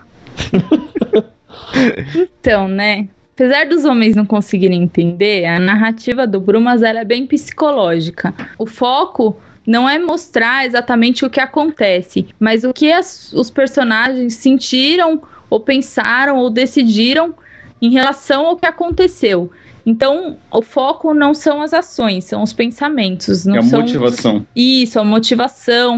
É, toda, toda essa parte interna mesmo. A ideia do, do livro não é você se preocupar com o que aconteceu na história ou nas Mesmo porque batalhas. não acontece nada no livro. Acontece um monte de coisa. Você que não viu. Acontece. Tem um monte de mulher pensando o livro inteiro. É, é que assim, a, as ações elas acabam vindo como uma consequência do que a gente vê antes, assim, da tomada de decisões, dos motivos, das finalidades, das ponderações, e aí as, as ações são uma consequência, em oposição a, a, a uma narrativa comum que a gente tem, que é de as ações desenca- desencadearem é, reações dos personagens. É como se as ações dos personagens fossem ah, o pensamento, a- as decisões são o foco e, a- e os acontecimentos no mundo são só uma consequência e não são muito importantes para a narrativa. E agora, como que é a narrativa do Crônicas, Felipe? Então a narrativa do Crônicas, ela é um romance Che- histórico. Quê? Cheia de sangue, suor, mijo, e Mijo e merda, né? bosta. Exato. É, é, ó, é um romance histórico, então você vê toda a questão que é uma narrativa mais crua. Ela não tem tantas frescurinhas, digamos assim. E você vê toda a questão, você vê um pouco o jogo político, agora você vê muito a questão das batalhas. Então, eu pelo menos achei isso uma coisa, um ponto no meu lado, como homem, digamos, como você tá, entrando nesse, mé- tá entrando nesse mérito nesse episódio, uma coisa, um ponto muito a favor do livro, que é justamente o- que o cara descreve as batalhas na minúcia, assim, o cara, que a Dani enjoou de ler o livro, eu adorava quando o cara descrevendo tudo que acontecia a batalha, como era de tal jeito, ia acontecer tal coisa, que, os- que os caras tinham que beber pra lutar, e tudo o que acontece, a descrição da batalha eu acho muito boa, e mesmo, com- e nas poucas partes do livro, que ele descreve um combate singular, em vez de ser o combate em grupo, também é uma coisa que ele, muito, é muito bom. Isso, questão ele copia e cola para todos os livros dele. Não, mas a gente tá- não- não é. O, o, o- por exemplo, você vê o... você Ele leu o- muda umas linhas no meio. Não, não, você vai dizer que o grau, você já o grau. Não. O grau é diferente, o grau não é parede de escudo, o grau é flecha voando. É que nem o... é que nem o Azincourt, né? Azincourt, é. Isso, ele copiou e colou do outro. Em vez de ser parede de escudo, é, é flecha voando, matando os outros. Isso, aí ele descreve todas as vezes a força Não, é, pra puxar a, força flecha. pra puxar a flecha, porque o arco, o, o, cava- o arqueiro Isso. tem que ter um ombro muito forte. Isso. É isso, entendeu, gente? Voltando à parede de escudos, que, que no, o cara descreve as batalhas, o cara descreve ah, os costumes do povo e tudo mais. A narrativa, ela, ela é mais crua, ela, tem menos frescura, e ela é, aconte- acontece mais coisa. Você vê, você fica além do livro, você quer saber o que vai acontecer mais, e o, o Brumas, mesmo que eu tenha achado o livro legal, tem horas que o livro meio que dá, chega a dar sono, porque você acha chato, você olha pro lado, começa Não, a ver... nada Mas fala faço. sério, a última batalha do Crônicas, eu não aguentava mais ler o livro. Tá. Eu pegava aquele livro e falava: Meu, acaba logo, cai uma bomba atômica nesse lugar e mata todo mundo de uma vez, que eu não aguento mais ler metade do livro pra descrever uma batalha. Melhor, ó, eu acho melhor eu ler várias páginas escrevendo a batalha do que ver várias páginas escrevendo as angústias de uma mulher. É porque vocês nunca querem saber as angústias da mulher, né? Não, não importa se é namorado, se é mãe, se é irmã, se é família, se é amiga. Vocês querem mulher quieta, né? E quando vocês veem, tem que ver o que a mulher tá pensando, aí vocês ficam chateadinhos. Mas as mulheres ficam assim, dizendo que o homem não se preocupa, mas elas acham que entendem muito o homem. Você pode ver isso no Brumas de Avalon, que, que a Dani falou que ela descreve muito bem o homem, mas não descreve tão bem assim, não. Ah, não. É Sei. que pro Felipe Nunes o homem se resume só a sangue, suor, mijo de merda. Pra mim, não, mas pra minha versão troll desse episódio, sim. Pelo que eu percebi, no Brumas as pessoas pensam, mas não agem. E no Crônicas as pessoas agem, mas não pensam. Deu pra mim tirar essa conclusão. É, de uma forma bem crua, assim. É, de uma forma bem crua, você poderia dizer que é mais ou Mas menos assim, ó, eu vou. O negócio é sério, não é só, só pra trollar. É verdade, ó. No Bruma, você pode reclamar que você não gosta de ler as descrições psicológicas e a Morgana, cinco páginas, pensando o que ela vai fazer da gravidez dela e tal.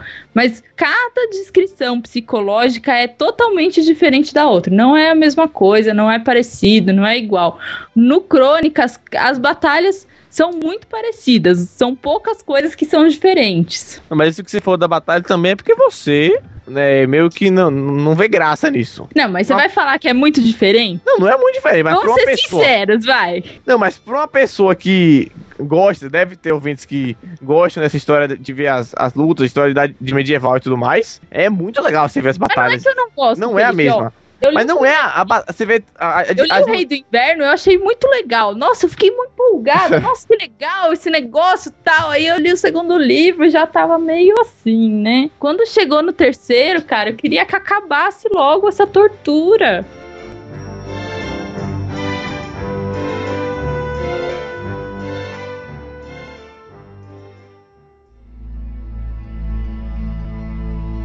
Bom, antes da gente ir pro próximo tópico, eu queria ver o que vocês acham das adaptações desses livros. Aí, no caso, pode falar mal mesmo da própria adaptação, assim, tudo que a gente tá defendendo os livros, né? Porque pra quem não sabe, que nem o Brumas de Avalon tem um filme, uma minissérie, não lembro, né? Foi a única coisa que eu assisti, né? E o Crônicas de Arthur, apesar de não ter uma adaptação realmente, tem sim um filme que foi se baseado, né? Tem todo um Uma porquê. pseudo-adaptação. Um, um filme Aquele do Arthur Romano? Isso. É, ali. Eles não conseguiram os direitos, então eles fizeram aquilo lá. E aquele filme que eu, eu digo pra todos os ouvintes: se você não viu o filme, Não, Não. veja.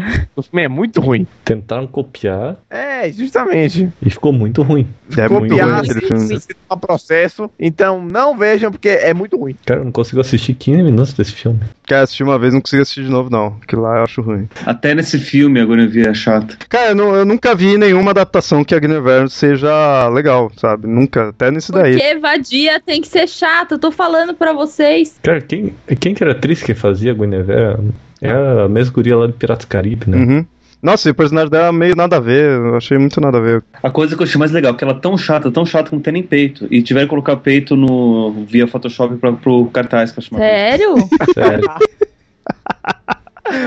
Sabe que eu acho isso uma maldade? literalmente vou falar chata. negócio pra vocês. É. Isso aí, ó, é um motivo que as feministas ficam criticando a, a imagem da mídia da mulher. Porque por que, que você vai fazer isso? Deixa. A menina pode ser bonita e não ter peito. Isso é pra fazer todas as mulheres que não têm peito se sentirem mal, porque elas acham que só elas não têm peito. É errado isso, tá? Mimimi. Mimimi. Vocês não entendem, tá? Vocês não eu também entendem. sou contra. Eu também sou contra botar peito no Photoshop. Era mais fácil botar uma atriz que tivesse peito. É, Isso, é legal exatamente. ser real, né? Ficar mais realista. Então é assim, ela não tem peito, paciência, ela é bonita mesmo assim. Precisa ter peito pra ser bonita? Se vocês falarem que sim, vocês vão apanhar. Não, mas o que eu sou contra é ter feito por Photoshop. Pegavam uma atriz que tivesse. Bota logo uma atriz que tem peito e acabou. É, eu também acho. Mais fácil.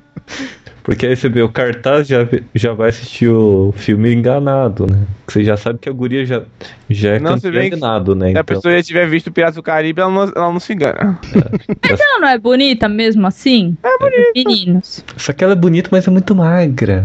É muito estranha. Bonita, não precisa ter é, peito. ela é bonita de rosto, o problema é que ela é muito magra, dá pra ver os ossos. E, e realmente, guria que dá pra ver os ossos não me atrai. Tá? Lembra muito um zumbi ou coisa parecida. Então vocês Porra. preferem as gordinhas, é isso? Chama Não. a granada de zumbi. Olha, Dani, é, homem gosta de mulher que tem onde pegar. É, eu vou- até a mulher tem que ter conteúdo. Tá vendo? Gente, essa é uma mensagem para todas as meninas anoréxicas aí do mundo, para vocês verem que não vale a pena ficar se matando. Melhor ser gordinha, que pelo menos eles reclamam menos. O problema Sobra é que mulher. gordura no peito, você põe um sutiã que segura bem assim, dá uma impressão boa. O problema é que mulher acaba ficando magra, não pro, pros outros homens, mas pras outras mulheres. É, a questão da, eu da, falo da- isso. da- da competição. Mulher, quando quer fazer uma coisa, não é pra homem, é pra mu- outra mulher. E homem dificilmente repara nessas gorduras. Ai, Não, engordei mas a- um quilo. Pô, mas como é que a gente vai parar? Mas olha só, pra vocês verem como que a sociedade feminina é assim. São as outras mulheres que convencem aquela mulher de que os homens querem que ela seja mais magra. Mas é competição. Eu confesso que eu fujo de mulher muito magra. Pô, não. Se é uma mulher que eu consigo fechar a mão no braço, encostar os dois dedos, aí é meio esquisito. Então tá, vamos voltar pro podcast, né? Vá, vá. Mas, beleza, então a gente já viu aí. O filme do Rei Arthur, que é, seria teoricamente baseado no Crônicas de Arthur, é uma merda. Não compensa. Eu não Não, recomendo é, não- e acho que vejo. ninguém recomenda aqui, não né? vejam. Não. Não. E o Brumas de Avalon? O Brumas de Avo, eu acho que ele é razoável, mais pra menos, assim. Em comparação com o livro. É que eu, eu acho assim, é meio difícil você julgar um filme depois que você já leu o livro. Ele sempre vai ser comparado pra pior, assim. Dificilmente você vai falar, nossa, o filme é melhor que o livro. Muito raro. Quando você assiste o filme primeiro, você consegue ter uma impressão, acho, mais sincera do filme, assim. Eu achei o filme meio comido, assim, porque o que acontece? Eles não conseguem no filme passar a, a impressão psicológica que tem no livro. Porque E não ele- mesmo porque no, é um, um livro que, como tem muito. Você vê dentro da, da cabeça da pessoa o que, é que ela pensa e tudo mais, o que, é que a mulher tá pensando, você não tem como colocar isso no filme. Exatamente. fica. fica um filme meio vazio, porque não tem muito acontecimento marcante, tem alguns acontecimentos, sim, tal, tem as coisas que acontecem, mas você perde o sabor do livro, que é a descrição psicológica. Você fica com um filme mais plano e muito corrido, porque eles cortam muita coisa, assim, pra tentar pegar o filme inteiro e colocar em duas horas, né? A história inteira em duas horas. Então eu acho, sei lá, mais ou menos. Eu só assisti o filme, então não tenho muito com o que Você comparar com o livro.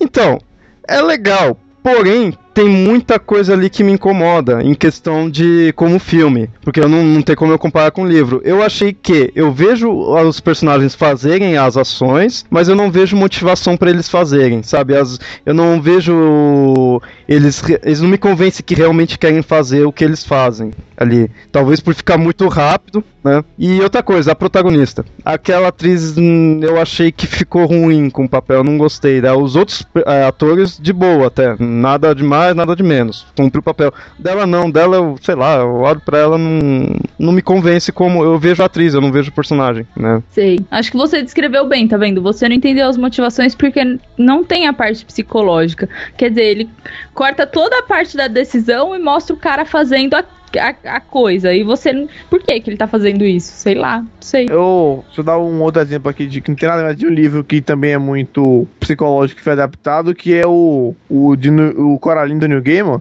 que passa todo na, na cabeça da menina e pra conseguir adaptar pro filme eles criaram outro personagem, onde todo, que, todos os diálogos que ela tem com ela mesma, ela tem com outro personagem, pra poder ter essa profundidade. É uma coisa, não é fácil adaptar uma, um, Que um livro filme? do- Coraline. Coraline. Não é o gato? Ah, Coraline? Que é porque não é fácil botar um livro que tem muito psicológico. É o gato ou não? É, sério, o gato que não. O gato. Poxa, mas eu adorei o filme. Eu, eu Então, quero eu gosto esse muito. Eu livro. tô, eu tô falando justamente disso, que o- é, foi uma coisa que foi bem feita nesse filme, mas não é fácil você adaptar um, um livro que é muito psicológico. Entendi.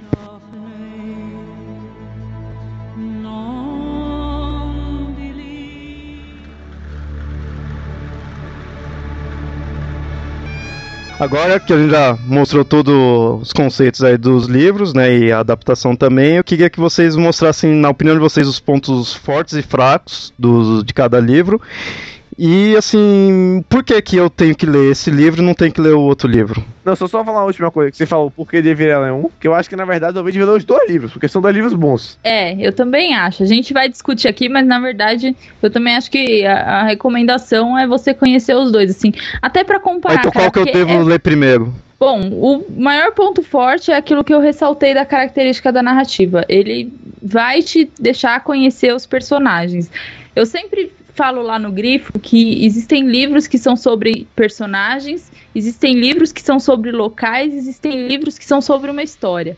O Brumas é um livro que é muito mais sobre os personagens do que sobre as outras coisas. Então eu acho que é a oportunidade que você tem de conhecer bem a- é, os personagens das crônicas de Arthur e você se identificar de repente com os problemas ou não. Se você é homem, talvez você não se identifique muito. O ponto fraco é o mesmo do ponto forte, assim. Eu acho que se você é uma pessoa que fica entediada com facilidade, quando você fica descobrindo as motivações das pessoas, você vai ficar entediado, porque são cinco, seis páginas da Morgana decidindo se ela vai ter o filho, e pensando por que ela devia e por que ela não devia ter o filho. E existem meninos que ficam muito entediados, as meninas eu acho que ficam menos. É, é assim, eu acho que é isso.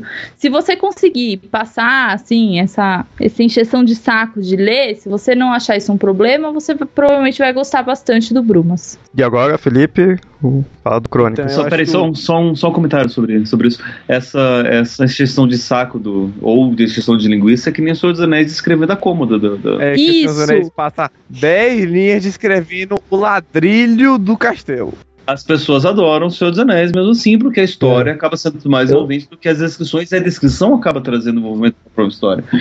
Eu sou fanático por Senhor dos É, Anéis. Senhor dos então, Anéis é um eu- livro legal, de- é bom de ser ter lido, mas não é um livro bom de se ler. E Eu eu, digo vou assim- repetir assim que já rolou em outros podcasts, outras pessoas falando que realmente Senhor dos Anéis é um livro bom quando você termina. Você ele. termina, é. O podcast não é sobre os Senhor dos Anéis, né? Não, se deixar começar sobre os Senhor dos Anéis, a gente passa meia hora falando só sobre É, os mas- sobre Senhor dos Anéis. Mas isso é mais ou menos isso, só que assim, não chega a ser tão maçante, eu acho, que nem o Senhor dos Anéis, mesmo pros meninos, o Felipe que me corrija aí se eu estiver errada. Não chega a ser tão maçante, porque o, o Tolkien demora muitas páginas. É tipo 20 páginas pra descrever a folhinha pisada no chão.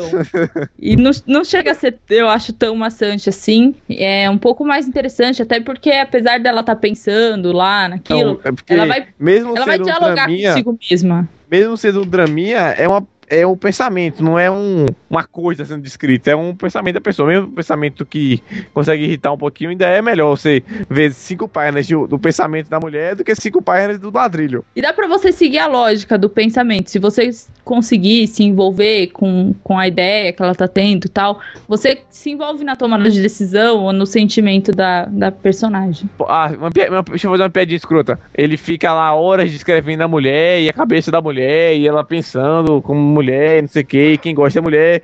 Parece um livro atual que tá tendo muito sucesso, não é não?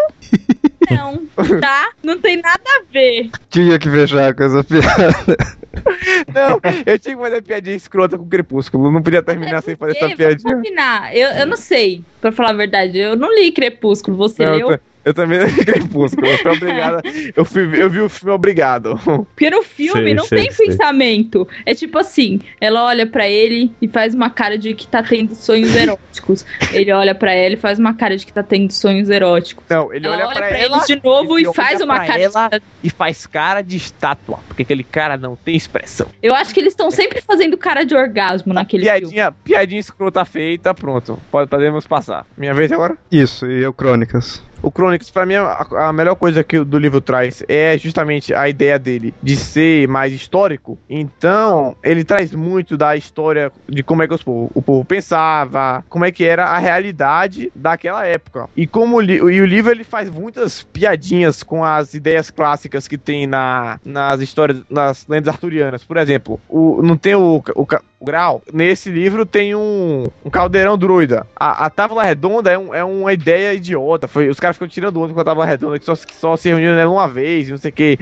Então, várias coisas que são consagradas na história de Arthur é. Ele meio que desconstrói um pouco, assim, faz brincadeiras com ela. O próprio fa- fato do Lancelot, que no livro só fazia apagar os, os bardos. Cara, na boa, rapidão, mas eles não vão conseguir desconstruir mais é, Camelot do que o Monty Python. Isso com certeza eles não vão ter conseguido fazer. Pô, Monty Python é Monty Python. Não, mas meu, a- Monty aquela Python cena é do Monty Python é ótima. meu. A maior desconstrução de Camelot. Que eles cantam, dançam, eles falam, ah, olhando que lá é muito chato. Justamente, o Monty Python é Monty Python, não tem como. Então, só nessa linha do que o Felipe falou, eles desconstroem até o triângulo amoroso do Lancelot, Arthur e Guinevere, porque na verdade a Guinevere não ama o Lancelot. Não, a Guinevere no livro ela é uma ideia mais do amor interesseiro, né? Não, não é nem todo amor interesseiro. É do amor que ela usa o, o Lancelot nos, na seita religiosa dela. Ela meio que inter, inter, é, faz da, da, de, da deusa ah, você é do imundo tinha mas já do o Aladdin. Sou do aí desse não, não Não conta! Ai, você ah, fala que eu dei spoiler. Não, não foi mal. Eu, eu, me, eu me empolguei agora. Eu me empolguei agora e só, só deu spoiler. Mas assim, é, a coisa da, do Lancelot com a Guinevere tem, tem justamente essa ideia religiosa. Então, quais são os pontos negativos do Crônicas? Então, os personagens, que mesmo que você, você gosta do personagem, mas ele não é tão profundo. A Dani disse que, mesmo gostando, ela disse que cansou de ver tanta parede de escudo com mijo, suor, sangue e bosta. Qual, assim, convenceu o ouvinte a, a ler esse livro, assim? Primeiro esse livro, depois o Brumas. Ó, se, ó, nós temos mais ouvintes homens, então estou dizendo, palavra de homem para homem, leia primeiro o livro de macho. Não, sacanagem, sacanagem, sacanagem. Cara, não, eu não sei, ó. Eu tá, não, não porque eu tô defendendo o Brumas aqui, mas eu li primeiro Brumas e depois o Crônicas. Eu achei que foi um, um jeito legal de ler, assim, porque depois que você conhece bem os personagens do ponto de vista do Brumas, e no Brumas você vai conhecer os personagens muito bem, é legal você ver a forma como eles estão apresentados no, no Crônicas, apesar de não ser muito profundo, e fazer algumas comparações, assim, não, dos personagens então, tal. É, agora, sim, é, piadinhas escrotas à parte, porque, por favor, se alguém não entende ironia, se alguém vai estar me odiando agora, pode já.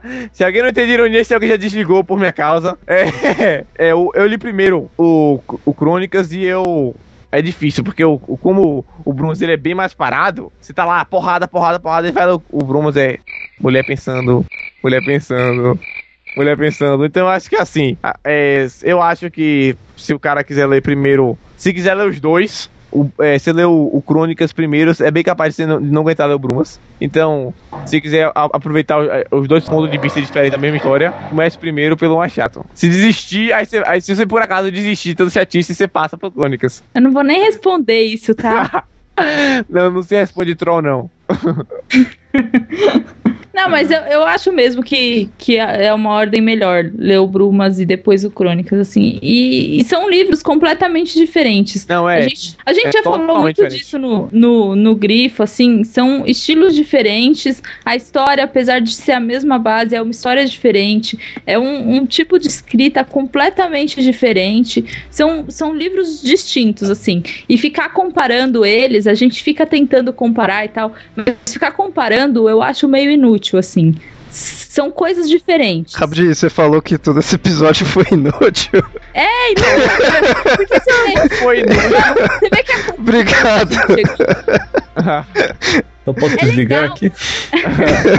Não, é legal, mas é inútil em termos de decidir o que é melhor e o que é pior. Porque você não vai conseguir decidir. De repente você gosta de um estilo mais ou do outro. Eu gostei dos dois livros e assim, mesmo que eu tenha falado, ai, poxa, no fim do Crônicas eu tava de saco cheio. E eu fiquei um pouco de saco cheio mesmo, um pouco cansada. Mas é, e isso é um negócio do Bernard Cornwell que para mim é difícil. Ele descreve as coisas de forma muito longa, assim. Eu não sei se vocês leram o Azincourt. O Azincourt, ele descreve a batalha, cara. Ele fica trocentas não, páginas descrevendo o pré-batalha. Ele é meio enjoadinho mesmo. Eu achei que o. Assim, eu acho que o. Você foi falar do Azinco agora, eu acho que os livros do Bernard Cornwell, os livros dele é, em série são melhores do que o livro solo dele.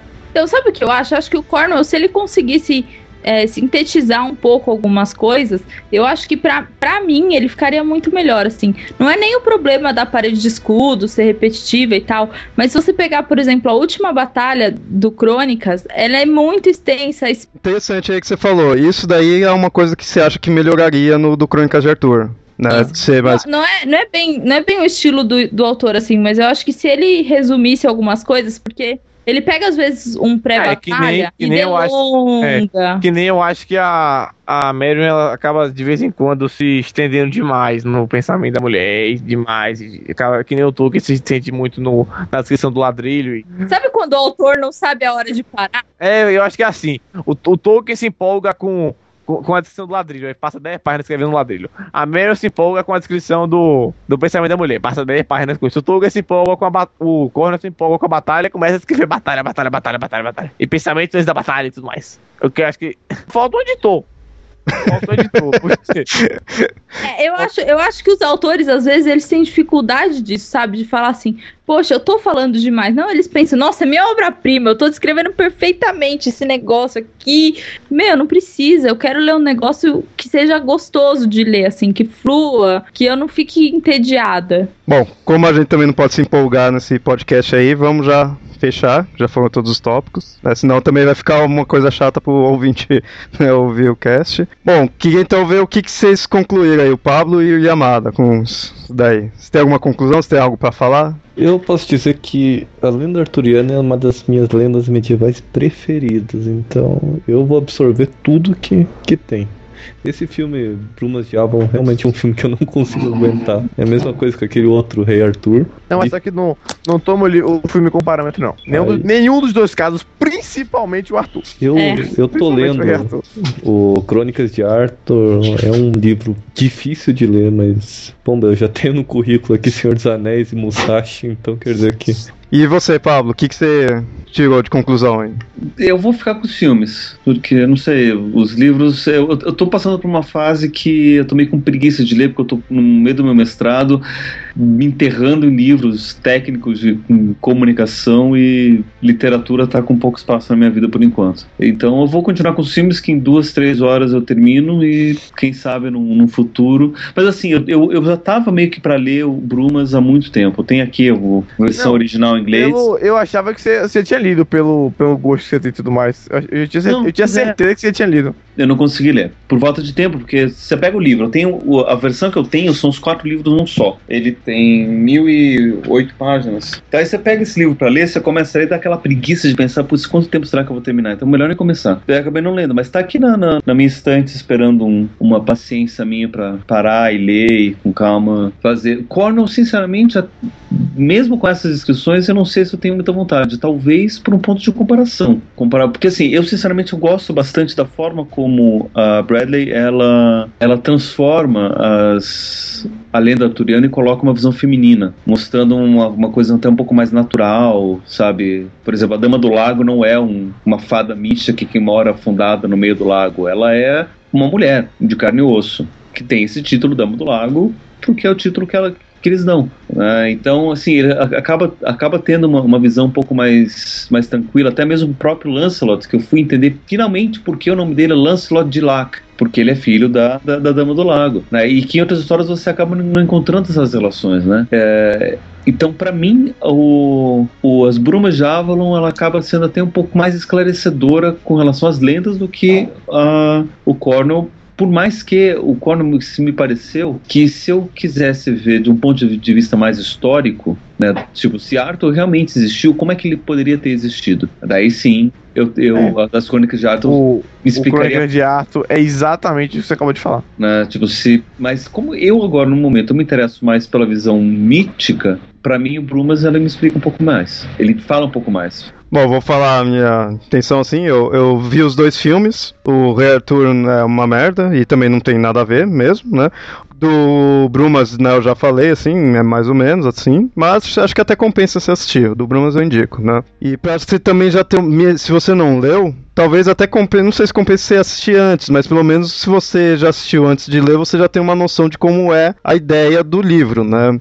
questão de dar ter uma protagonista feminina, né? Eu pretendo ler, não sei quando, o Brumas de Avalon. Também não sei quando eu vou ler o meu próximo livro, né? Então, eu pretendo ler, eu quero ver por essa questão mesmo feminina, assim, eu sempre achei interessante que o, Bru- o Brumas, eu conhecia a ideia bem antes, até de ver o do, do Crônicas. Então eu achava interessante aquele negócio de como eles colocaram a Morgana como. não colocou como vilã, né? Porque antigamente eu só conhecia aquela ideia clássica, né? Quando eu era pequeno, né? Eu conhecia isso daí. Então foi algo que me chamou a atenção. O Crônicas eu só li o primeiro, mas eu gostei pra caramba. Mas o que realmente me chamou mais atenção foi a questão da de ser real, assim, questão.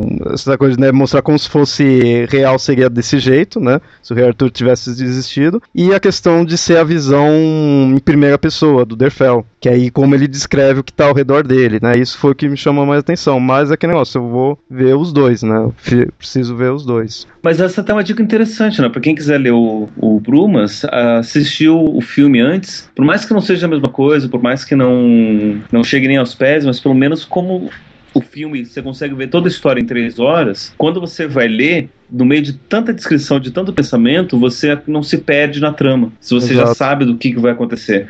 E daí o filme pode servir até mesmo para você poder se aprofundar. Aliás, o filme serve para você ter uma base para você se aprofundar depois no livro. Se preparar já, né? É, porque assim, é, é, um, é um livro grande, é um livro denso, ele tem muita coisa, e assim, eu pelo menos me perco quando tem muita uma, uma narrativa nesse sentido. Né? Quando eu tava lendo o Hobbit pela primeira vez, eu tinha que voltar sempre, tipo, terminava o capítulo, tá, mas o que, que se tratava esse capítulo todo mesmo? Daí eu voltava, tinha que reler várias vezes para pegar a ideia principal para poder continuar. Porque é tanta descrição, é tanta coisa que você acaba se perdendo. Vendo o filme, as coisas acabam ficando um pouco mais fáceis na hora de você acompanhar a leitura. Ah, mas o Hobbit é tão tranquilo para ler. É, isso que eu ia falar. Não, ele, ele, ele, é tranquilo, mas ele tem muita descrição. Eu, a primeira vez que eu li tinha que 14 anos de idade. Eu li, eu li Senhor dos Anéis com, mais cedo que isso, eu li Senhor dos Anéis com 10. Daí eu desisti no prólogo. Aí eu pulei o prólogo e consegui ler o livro, depois de muita insistência. Você viu o que, que a gente concluiu aí? Que independente se Crônicas de Arthur ou Bruma de Avalon, qual for melhor que qual, ambos é melhor que Senhor dos Anéis. eu acho que podia terminar por aí, né, a conclusão.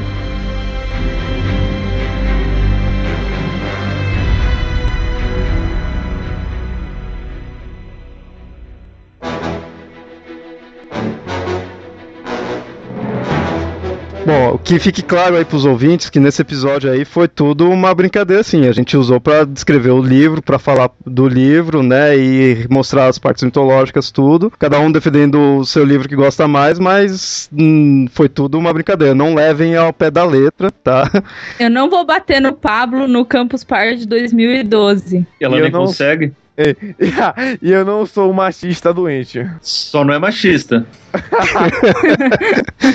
Mas aí, para defender cada livro, então a gente já usou o Felipe Lunes, que é aqui de casa, e chamou a Dani. A Dani é lá do Grifo Nosso. Agora faz o seu jabá aí, Dani. Bom, então é, o Grifo Nosso é um podcast sobre livros, não sobre literatura, sobre livros. A gente faz sempre a review de algum livro, a gente conta a história do livro inteiro, então tem bastante spoiler. E depois a gente avalia ele. A gente já falou sobre os dois primeiros, Brumas, e aí você pode conferir eles e outras coisas em www.grifonosso.com. E qual dos Crônicas de Arthur que você fez? Ou do, do Cornwell, né? Do Cornwell a gente fez o Azincourt, porque eu protestei veementemente você devia ter feito crônicas saxônicas, muito melhor. Mas sabe por quê? É que se a gente começasse a fazer um, um crônicas de Arthur, crônicas saxônicas, a gente tem que continuar a série. E aí vai muito infinito. Eu não quero ler tantos. Mas então, tem pretensão de fazer do Crônicas de Arthur ou não? Ah, eu acho que o Gustavo vai me obrigar, sim. E o Mito podia deixar o link, linkado dos episódios da, do Brumas de Avalon. Vai estar tá aí no post, né? Pra vocês verem, vai estar tá do, do site e dos episódios em específico do Brumas. Né?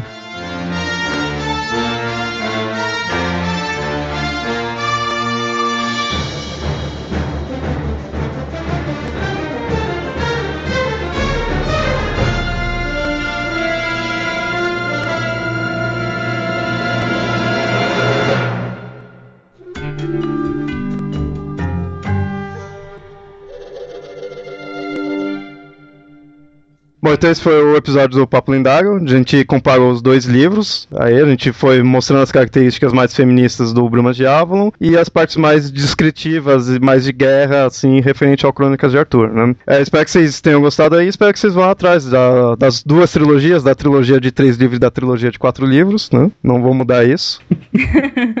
espero que vocês tenham gostado do episódio aí. E qualquer coisa aí, comentem, digam qual livro, se vocês já leram, digam qual livro vocês gostam mais, qual né, escritor vocês preferem Aí nos comentários e e-mails, né? E mandem e-mails lá para mitografias.gmail.com. E até mais. Ah, tchau, tchau. Falou. Tchau. tchau.